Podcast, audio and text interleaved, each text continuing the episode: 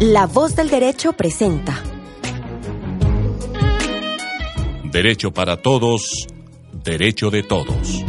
Programa a cargo del Centro de Estudios Integrales en Derecho.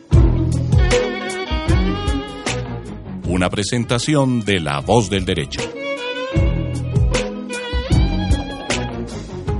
Bienvenidos a todos nuestros oyentes a una nueva misión del programa Derecho para Todos a cargo del Centro de Estudios Integrales del Derecho. En el día de hoy hablaremos acerca de las sociedades de beneficio e interés colectivo más conocidas como BIC, tras la reciente expedición de la Ley 1901 del 2018, expedida el pasado 18 de junio de este año. Por ese motivo, trajimos a dos eh, expertos en el tema, a Laura Pedreros, abogada de la Universidad Santo Tomás, especialista en Derecho Tributario de la Universidad Javeriana, actualmente socio fundador de la firma Business and Lawyer, tiene amplia experiencia en temas tributarios, en temas corporativos, empresariales y de emprendimiento. De igual forma nos acompaña el doctor Juan Pablo López, abogado de la Universidad del Rosario, con MBA y máster en Marketing y Dirección Comercial de la EUDE Business School en España. Actualmente es miembro coordinador de las líneas de investigación de la Universidad del Rosario y tiene amplia experiencia como consultor en las áreas de derecho corporativo y emprendimiento. Por esa razón nos acompañan en el día de hoy para hablar acerca de estas nuevas sociedades de beneficio e interés colectivo. Bueno, Luisa, para nosotros es un placer, tanto para Laura como para mí, la, invitación, que nos están realizando. Antes que nada, eh, nuevamente darle las gracias al Centro de Estudios Integrales en Derecho, a La Voz del Derecho. Y bueno, esperemos que el día de hoy podamos llegar a una conclusión con respecto a la utilidad del nuevo modelo societario que se estableció la ley 1901 de, de 2018, que como tú muy bien lo anticipaste, son las sociedades BIC. Por supuesto, Juan Pablo, la idea en el día de hoy es poder em, hablar acerca de qué son, por qué llegaron en Colombia, qué consiste, son un tipo o una, o una nueva modalidad de sociedades, cómo eh, las sociedades actuales eh, pueden acogerse a este nuevo eh, modelo o si tienen que constituir una nueva sociedad para para tener este objeto, ya que, digamos, ha sido sociedades, digamos, que han estado en el boom a nivel eh, internacional, incluso otras, eh, otros países también lo están acogiendo o ya lo han acogido de diferentes formas y, digamos, hace parte de toda eh, la nueva onda de la ley naranja que que digamos hemos tratado actualmente en temas tributarios está digamos muy relacionada sobre estos no y no solamente eso ya que estamos estrenando presidente nuestro presidente electo el señor eh, Iván Duque Márquez pues es importante resaltar a toda nuestra radioescucha que es el ponente de la ley 1901 2018 entonces desde el año 2016 sí desde el año 2016 pero me parece que va a ser un punto importante porque al ser el ponente estamos seguros que en su gobierno le va a dar prioridad a este tipo de sociedades Exactamente.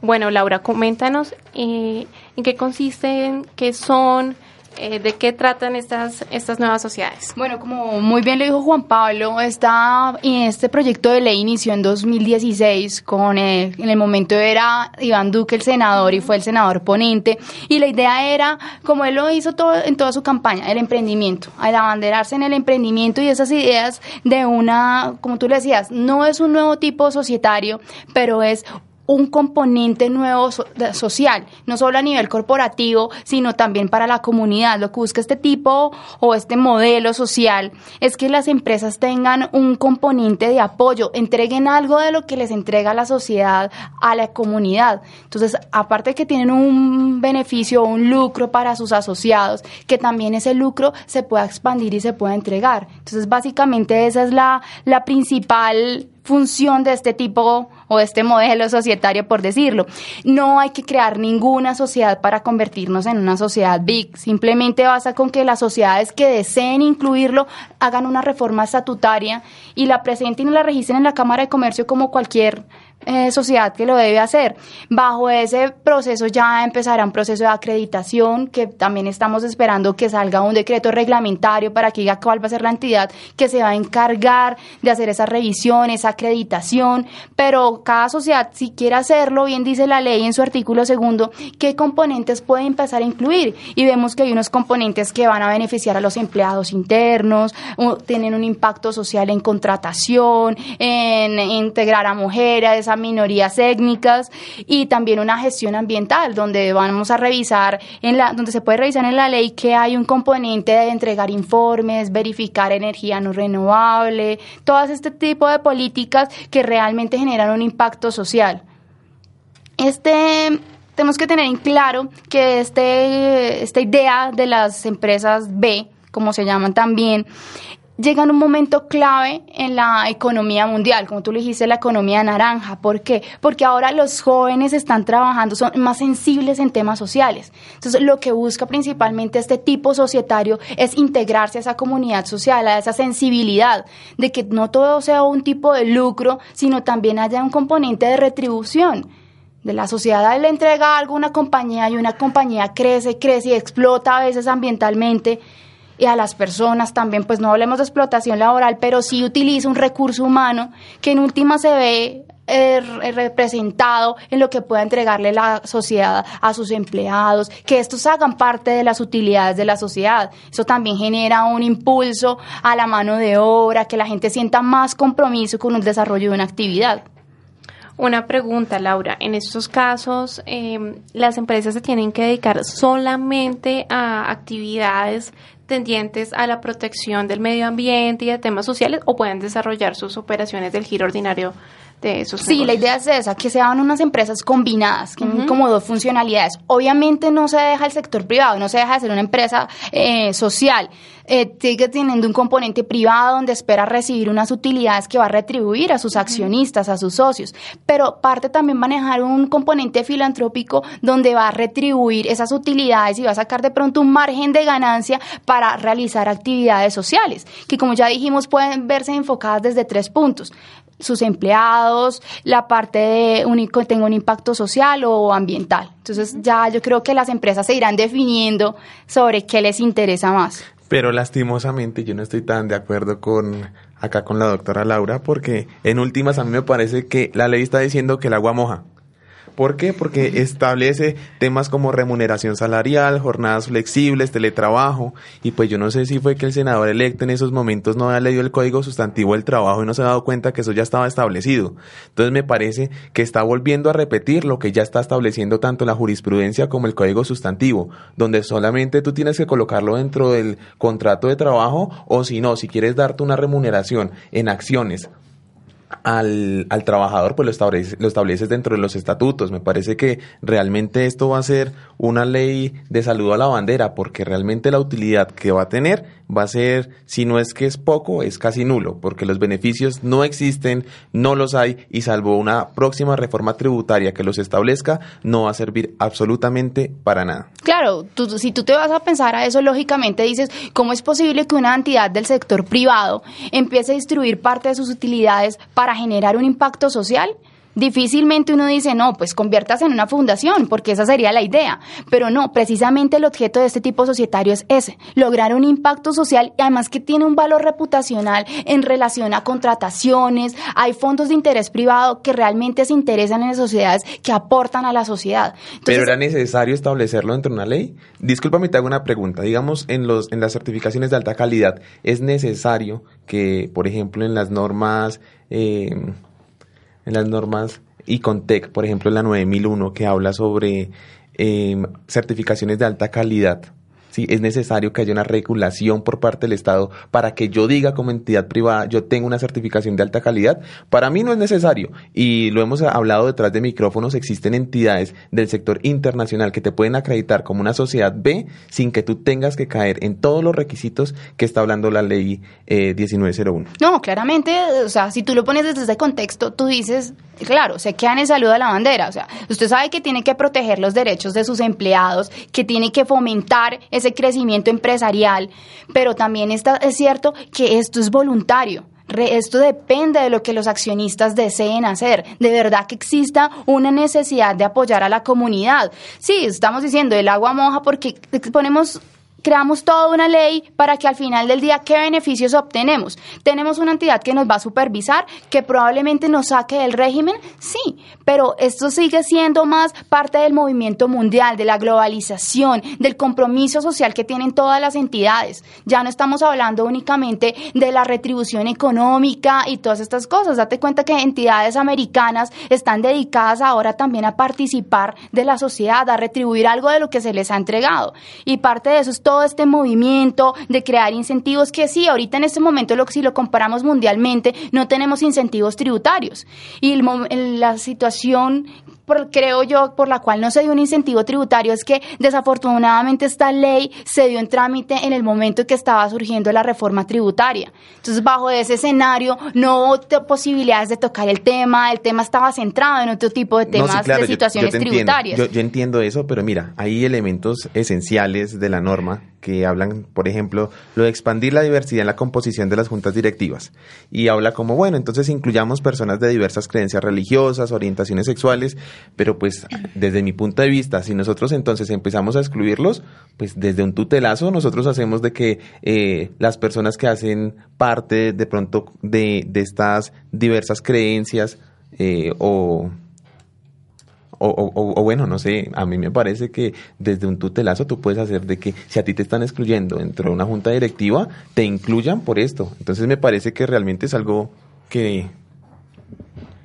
Hay un, hay un punto que hay que destacar y, y es que la norma 1901 es voluntaria. Entonces todas aquellas empresas que ya están creadas y que tienen dentro de su misión y visión eh, cumplir em, objetivos con fines de interés colectivo, con fines de protección al medio ambiente, con todo el tema de responsabilidad social y corporativa a un nivel mucho más avanzado que, eh, digamos, las em, medianas o empresas pymes eh, difícilmente desarrollan grandes avances en estos temas y que gran parte lo, lo abarcan las grandes empresas, es, un, es, es una modalidad voluntaria, no es un nuevo tipo eh, societario. Y en este punto, frente a lo que, a lo que decía eh, Juan Pablo, efectivamente con la norma tal cual como quedó expedida existen algunos vacíos frente a si todos los requisitos o todas esas eh, condiciones que estableció son sugerencias. son sugerencias o son un listado taxativo que todos que todas las empresas tienen que cumplir porque al revisar detalladamente cada uno de los puntos pues son cargas que al final de cuentas terminan siendo muy onerosas para las compañías. Adicionalmente, eh, se establecen, digamos, unas eh, cargas adicionales como presentación de informes ante la Superintendencia de Sociedades, informes de gestión a cargo de los administradores. Entonces ahí surgen una cantidad de interrogantes legales frente a los administradores asumen mayores responsabilidades, pueden ser sancionados, pueden ser multados por no cumplir eh, esos informes o directamente la sociedad también puede ser eh, multada porque pues la superintendencia de sociedades, a pesar de que esta norma eh, expresamente no lo establece, sí hace referencia a que se le aplicarán todas las normas que actualmente están vigentes y esa es una de las facultades inherentes de la tienes toda la, tienes toda la razón, pero hay un punto que me parece importante que resaltemos y es el artículo séptimo de la norma. ¿Por qué? Porque, por lo menos a mi parecer, me parece que es un elemento incomprensible el carácter de que solo a solicitud de parte será retirada la denominación BIC.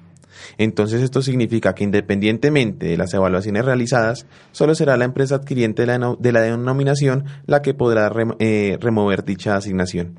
Entonces, pues no sé, a, mí me, parece, que... podrá retirarlo en ocasión, a, que ninguna entidad a nivel gubernamental podrá em, retirar la denominación BIC y por lo tanto entonces cuál va a ser el carácter administrativo de las entidades que van a... no, a mí me parece bien que ese artículo esté incluido, ¿sabes por qué? Porque así como voluntariamente tú te sometes a este tipo de sociedad, a este componente, a esta obligación, que realmente es una obligación, tú también en cualquier momento puedes decir, no continúo ¿Por qué? No porque ya no tengas un interés, sino porque hasta que no se despide un decreto o no tengamos las normas claras, no vamos a poder decir qué beneficios tenemos o si puedo cumplirlo. Como como bien dice, eh, hablaba Luisa, Ah, comentando que hay unos reportes. Sí, obviamente hay unos reportes y eso hace que el tema de convertirnos a una sociedad big sea más costoso porque estos estándares que hay que cumplir no los puede realizar cualquier entidad eh, nacional. Tiene que llevarse un estándar de una sociedad extranjera ¿Por qué digo extranjera? Porque es una empresa que ya tiene el conocimiento de cómo se manejan estas entidades. Y si vamos a hacer un reporte, no puede ser cualquier tipo de reporte. Pero entonces esta ley está excluyendo todo lo que son startups, eh, pymes. ¿Por qué? Porque lo que estaba hablando Luis en, en principio, esto resulta extremadamente oneroso para compañías que apenas están iniciando, que tienen un proyecto eh, de responsabilidad social, sí, claro, pero ¿cómo lo voy a cumplir bajo un estándar BIC cuando las certificaciones a nivel internacional, cuánto le pueden valer a una startup? Cuando el punto de equilibrio ni siquiera no lo han alcanzado para cubrir necesidades primarias como para ahora entonces tener yo que cumplir con otras obligaciones cuando quiero tener la responsabilidad social dentro del objeto de mi empresa. No, y claramente por eso volvemos y hacemos énfasis en que es voluntario. O sea, si tú ves que económicamente tu empresa no puede soportar este tipo de requerimientos, pues obviamente tú no lo estudias. pero si tú tienes esa opción... Entonces llegamos al mismo punto. ¿Para qué constituir una sociedad como VIC si yo puedo ser VIC sin constituirme en la ley? Y ejemplo de lo anterior es Crepes and Waffles. Crepes and Waffles es actualmente una sociedad B bajo un estándar a nivel internacional y pues que yo sepa hasta el momento no se ha acogido a la ley BIC en Colombia. No, esto realmente es reciente, esto todavía no tenemos un antecedente de que después de la promulgación de la ley alguien se haya incluido como BIC, no. Pero sí, es cierto, tú dices que ya hay sociedades que han venido trabajando y se conocen a nivel mundial, pero es más un componente de retribución social, o sea, hay que dejar el paradigma de que la sociedad se vuelve únicamente en, función o en beneficio de los socios. No, también es retribuir algo a la comunidad, que eso es lo que quiere la, la, la ley, ese es el objeto de la ley. Además también brindar para un valor reputacional. Eh, frente a lo que comentabas, Laura, ahí surge, digamos, es como el primer paso que, que se ha dado en Colombia. Eh, de, hecho, Colombia fue pionero, o hasta el momento es pionero, en expedir una ley que regule este tipo de sociedades. En Argentina ahorita, pues también están en tema de, de la aprobación o no. En Perú ya la tenemos. Eh, en Perú ya también está. ya te la tenemos. en Chile también está en trabajo. Está, está ahí en, digamos, ya la tendencia eh, a nivel eh, de Sudamérica, pues ha sido adoptar este tipo de sociedades, pero sí me gustaría conocer de ustedes, digamos, que son los que manejan estos temas, cómo se ha regulado a nivel internacional, cómo, qué beneficios les, les han entregado a las empresas que se acogen a esta modalidad. Pues bueno, antes que de pronto hablar cómo ha sido la mm, regulación en otros países, que realmente pues nos podríamos quedar acá todo el día hablando sobre el tema, yo creo que primero de pronto hablemos un poquito de cómo nacieron las BIC, si les parece de pronto a la mesa. Y, bueno, entonces con el permiso de ustedes, pues les voy a contar un, un poquito la historia después de un breve corte. Los invitamos a que nos sigan en nuestras redes sociales, en Twitter, arroba CentroSeid, en nuestra página de internet centroseid.blogspot.com.co y en nuestra página de Facebook, Centro Estudios Integrales en Derecho.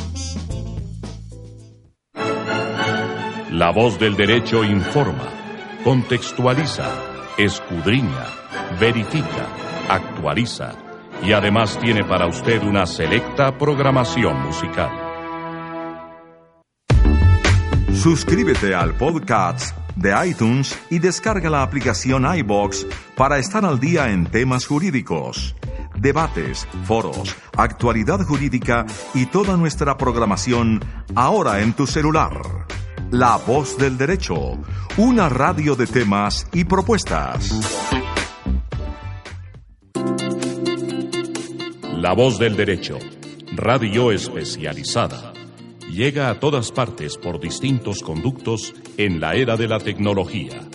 Escuche nuestras emisiones en internet www.lavozdelderecho.com, delicast.com, La Voz del Derecho, Wonder Radio, La Voz del Derecho, TuneIn, La Voz del Derecho, iBox, La Voz del Derecho. La tecnología puesta al servicio de la cultura, la comunicación y la legalidad. La voz del derecho, una radio de temas y propuestas. Bueno, vamos a retomar el programa y em, bienvenidos a los eh, oyentes que, que se unieron em, hasta ahora a nuestra misión. Estamos hablando acerca de las nuevas sociedades de beneficio e interés colectivo más conocidas como BIC, tras la reciente expedición de la Ley 1901 del 2018. Nos estaba comentando Juan Pablo López, eh, abogado experto en estos temas, acerca de cuáles han sido los antecedentes internacionales frente a este tipo de sociedades. Bueno, entonces les cuento un poquito. Tenemos que irnos a los años 2000, cuando un fallo judicial en Estados Unidos obligó a Jerry Greenfield, a, que era en, ese entonces uno de los dueños de la, de la heladería Ben Jerry's, a vender a una empresa, eh, eh, a vender la empresa a Unilever. Y bueno, ¿cómo surgió entonces esto? ¿Por qué? Porque obligó al señor Greenfield a vender esa, esa compañía porque él decía en principio, no, yo no la quiero vender, no la quiero vender porque mm, para mí los principios que tiene Unilever no va con lo que va a mi empresa. ¿Y qué fue lo que dijo eh, la justicia americana? Le dijo, no, qué pena, usted tiene que vender la sociedad porque priman los, el bienestar de sus accionistas por encima de las decisiones que usted tenga. Entonces ese es el primer antecedente que tenemos. Y bueno, no sé si también la mesa me lo permita de pronto contarles un poquito de los beneficios o de las sociedades que de pronto tenemos parecidas a nivel internacional. Por supuesto, cuéntenos en Estados Unidos cómo, cómo lo han regulado. Bueno, en Estados Unidos eh, quiero, quiero comentarles un poco sobre eh, dos tipos de sociedades. Tenemos las L3C y las Flexible Purpose Corporation, que en últimas hablan todo lo que tiene que ver con temas de, transparencia, eh, todo lo que tiene que ver beneficios para todo lo que tiene que ver con asuntos religiosos, caritativos, científicos, educacionales, hasta de bienestar público. Y bueno, si nos vamos como al otro lado del mundo, tenemos a ciertas sociedades en Reino Unido, que son las Community Interest Companies, que son, las, son eh, sociedades que se caracterizan porque sus actividades y utilidades benefician principalmente a la comunidad y bueno, tienen limitada un poco su capacidad de repartición de utilidades y son fiscalizadas por un ente regulador. Y bueno, tenemos otras sociedades en Italia, en España. En España tenemos las empresas de inserción, que se aplica eh, a toda sociedad mercantil que realice cualquier actividad económica, cuyo fin eh, primordial termine siendo la integración y la formación eh, laboral y social de personas en situación de exclusión social.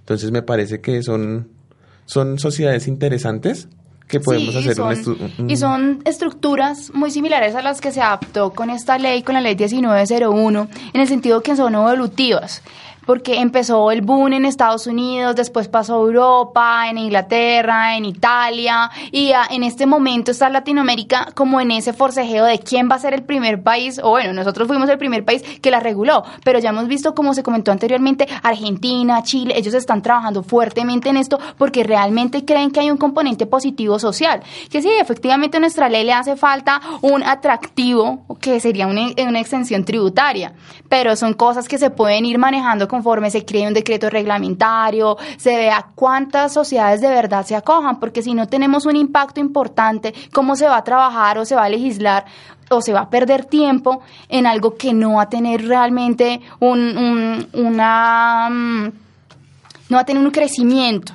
Pero mira que en última, si nosotros nos vamos a la ley, podemos darle beneficios tributarios sin ser big, pero sí apoyando a, personas que están en estado de vulnerabilidad. Y ejemplo de, lo que te digo es si nos remitimos a la 1257, que habla de todos los beneficios tributarios que se le pueden otorgar a las mujeres que han sido víctimas de violencia y cómo si los empleadores contratan a mujeres que han sido víctimas de violencia pueden eh, acceder a un beneficio tributario. Entonces, en últimas, yo, como te dije anteriormente, eh, creo que las BIC no son necesarias, que tú puedes tener eh, una responsabilidad social, acceder a beneficios tributarios también por lo mismo, y eso sí va a ser llamativo. Te aseguro que si bien no es utilizado, muchas empresas sí utilizan el beneficio tributario de contratar a mujeres que han sido víctimas de violencia para acceder a un beneficio y aparte de eso, obviamente lo más importante, eh, ayudar a personas que han sido eh, víctimas de violencia. Sí, claramente. Si llega a haber un cambio de, de un beneficio tributario, pues todo el mundo se va a aglutinar este tipo de sociedad, todo el mundo va a querer hacer la transformación de inmediato. Pero mucho más allá de eso, va a suceder como pasó con la 1429, que empezaron a haber reglamentaciones para limitar ese abuso comercial o ese abuso tributario que se estaba presentando. Vimos cómo antes de la reforma tributaria cuántas sociedades quisieron convertirse o constituirse como 1429, situación que se bloqueó de inmediato. Entonces yo supongo que esperemos, no supongo, esperemos que cuando se haga la reglamentación de este decreto podamos cerrar todos esos vacíos que tenemos. Por ejemplo, el artículo 2 habla de tres componentes, los empleados, el componente social, ambiental, pero no es claro en definir si una sociedad BIC tiene que desarrollar los tres. No sabemos si tiene que definir o se puede definir por un solo componente. Entonces son cosas que van quedando como inconclusas, que no permiten tomar una posición de si es buena o es mala realmente. Además, el tema de certificarse, como ya hemos hablado, es engorroso, es complicado y hay condiciones bajo las cuales las sociedades no podrían llegar a concluirlo. Y no sé hasta qué punto exista un monopolio por parte de una eh, entidad internacional en la certificación de estas sociedades, porque si es así, a mi parecer, va a tocar declarar inconstitucional ese articulito, porque si solamente hay una sociedad o una empresa a nivel internacional o nacional que empieza a certificar, entonces esta ley fue encaminada solamente a esas sociedades. Sí, porque ahorita en Colombia no tenemos, como se habla ahí, tenemos que presentar unos informes bajo un estándar. ¿Y cuál es ese estándar? Sí, dice que es un, estándar ¿Y cuántas empresas las tienen? Pero eso va a ser muy subjetivo determinar que ese estándar se acomode a las necesidades particulares de la, de la sociedad o que realmente cumpla con lo que se espera internacionalmente de la, de la sociedad BIC. Así es, Laura y, Juan Pablo, digamos, actualmente no conocemos, digamos, la norma es muy reciente, fue expedida el 18 de junio, eh, todavía tenemos que esperar que el, pues, el decreto, o esperamos, la norma no lo dice, es curioso, digamos, ese es uno también de, digamos, de las críticas que ha tenido y es que no hay, no designó a un ministerio eh, responsable directo para la regulación de, esta ley. ¿Y sabes cuál es el mayor problema? De que tú sabes, y acá todos los de la mesa conocemos, de que un decreto reglamentario puede demorarse cuánto, dos, tres, cuatro años para que salga, y mientras tanto, ¿cuál va a ser el accionar de las diferentes cámaras de comercio a nivel nacional para aceptar estos cambios estatutarios? ¿Qué problemas van a tener ellos eh, al momento de que yo vaya con eh, mis estatutos, con los cambios de estatutos y me digan, ay, qué pena, señor López, usted no puede registrar esto porque es que no se ha regulado o empiecen ellos a autorregularse con respecto a los diferentes eh, criterios, criterios. Para determinar si, si se pueden registrar o si se pueden registrar, sí.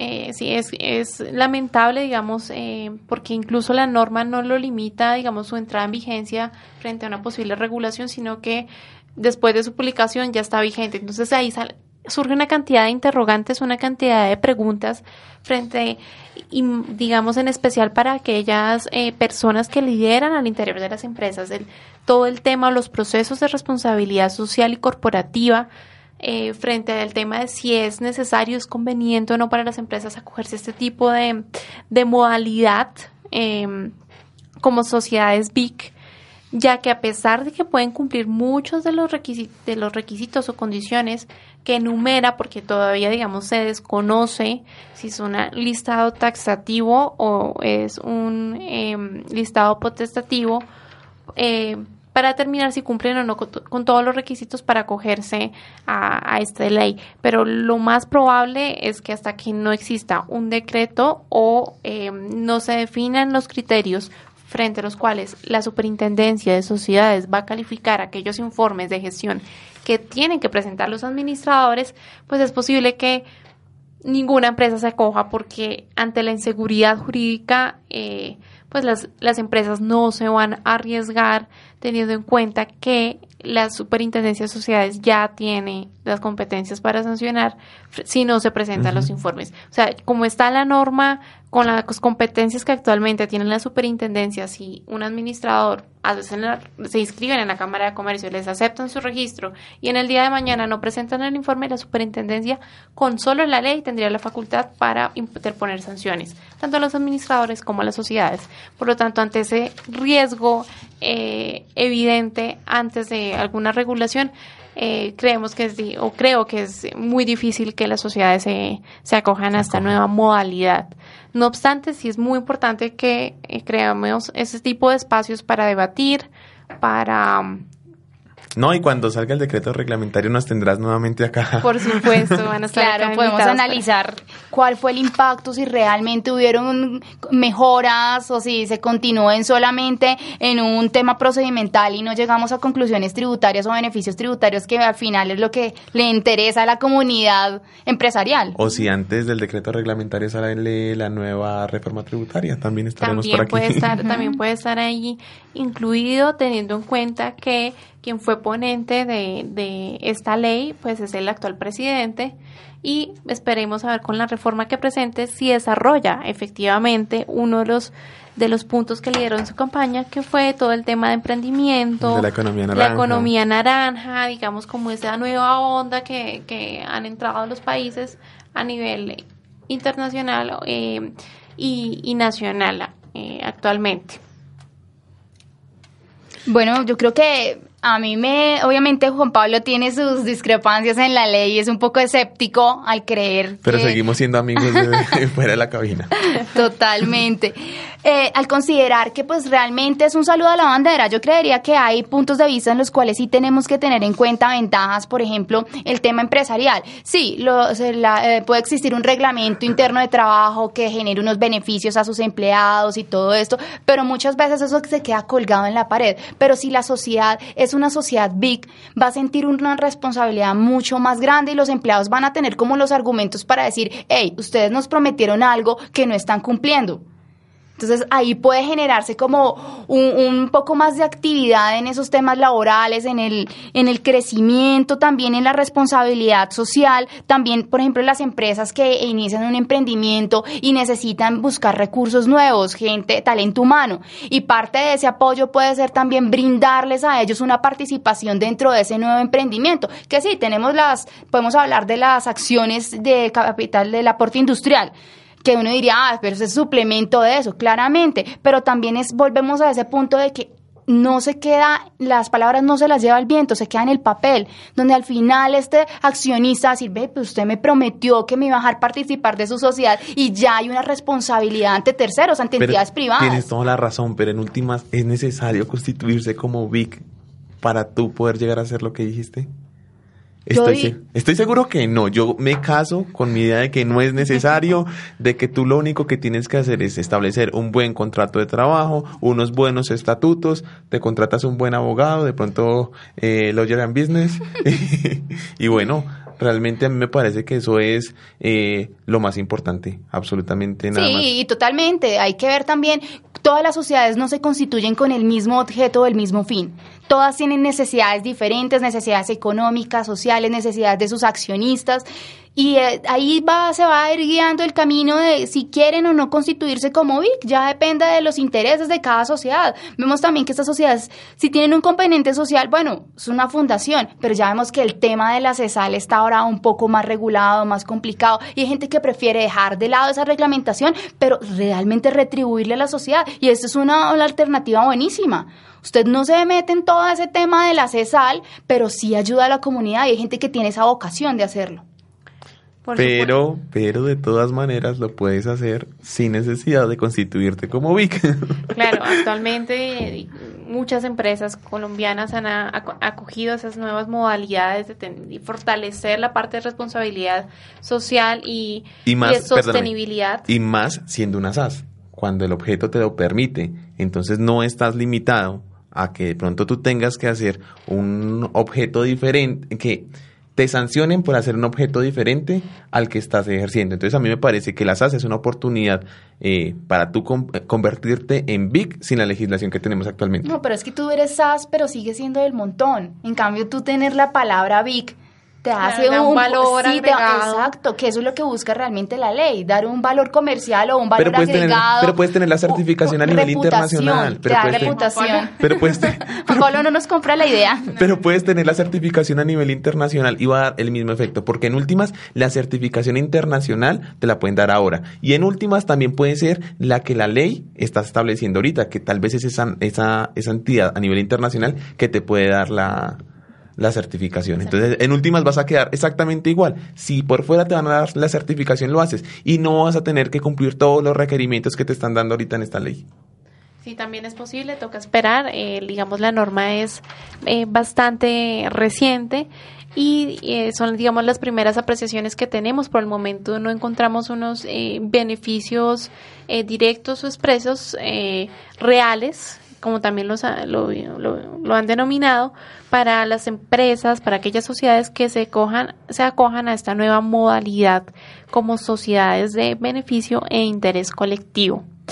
Em, cuando entre la regulación, volveremos a analizar si efectivamente existe alguna diferencia con todas aquellas acciones eh, o eh, facultades que tienen actualmente las empresas para fortalecer estos temas de responsabilidad social y ambiental que como lo hemos venido repitiendo, muchas empresas ya lo tienen, se encuentra dentro de su misión, se encuentra de su visión, dentro de su objeto social, sin necesidad de que tengan dentro de su razón social la expresión BIC. Entonces, en el fondo nos toca esperar que salga esa regulación o salga la directriz o salgan eh, interpretación por parte de nuestras cortes. Toca esperar la, norma o algún eh, realmente o algún concepto por parte eh, de las supersociedades, por parte de la DIAN. Digamos, todavía estamos en, esa, fase de, crecimiento, de, de, transición de conocimiento y, y de debate, que es lo más importante.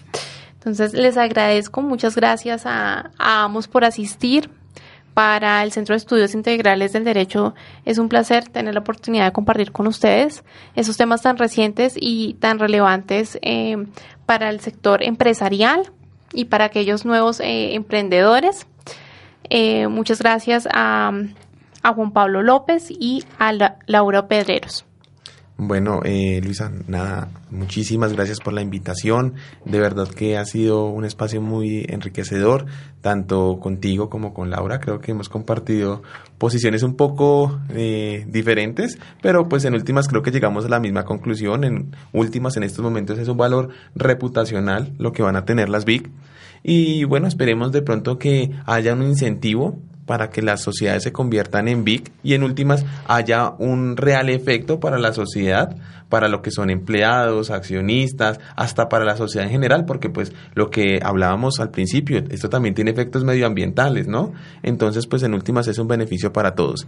Nuevamente muchísimas gracias a ti, al Centro de Estudios, a La Voz del Derecho por la invitación. Eh, Aprovecho para invitar a todos los radioescuchas para que nos sigan tanto a Laura como a mí en nuestras redes sociales, eh, para que sigan a nuestra empresa, Business and Lawyer. Eh, hacemos eh, diferente tipo de acompañamiento para lo que son pymes y startups. Esperamos de verdad poder tener poder tener el placer de, de, acompañarlos en, en, su emprendimiento y como les dije que nos sigan en nuestra página de Facebook, las diferentes redes sociales, nuestra eh, página web es eh, www.businessandlawyer.com y nuevamente mil gracias a ti y, y a toda la emisora. Bueno, Luisa, muchísimas gracias, Juan Pablo, por la compañía y por el debate. Eh, ya, como Luisa lo cerró en su conclusión, debemos esperar a ver qué pasa con un decreto reglamentario. No podemos ah, ahorita adelantarnos a los hechos ni tomar partido en ninguna de las dos posiciones. Eh, como lo dijo Juan Pablo, esperamos que podamos acompañarlos más adelante en otras emisiones, haciendo nuevos debates y revisando temas de interés para la comunidad, no solamente académica, sino también empresarial que realmente define un impacto o pueda tener una ayuda, no solamente legal, sino también de decisiones empresariales o corporativas. Bueno, muchas gracias Laura y Juan Pablo. Eh, invitamos a todos nuestros oyentes a acompañarnos en nuestras redes sociales, en Twitter, el Centro de Estudios Integrales del Derecho, en Facebook eh, nos encuentran también con el mismo nombre. ¿Quién les habló? Luisa Jiménez, abogada corporativa de la Universidad de Rosario.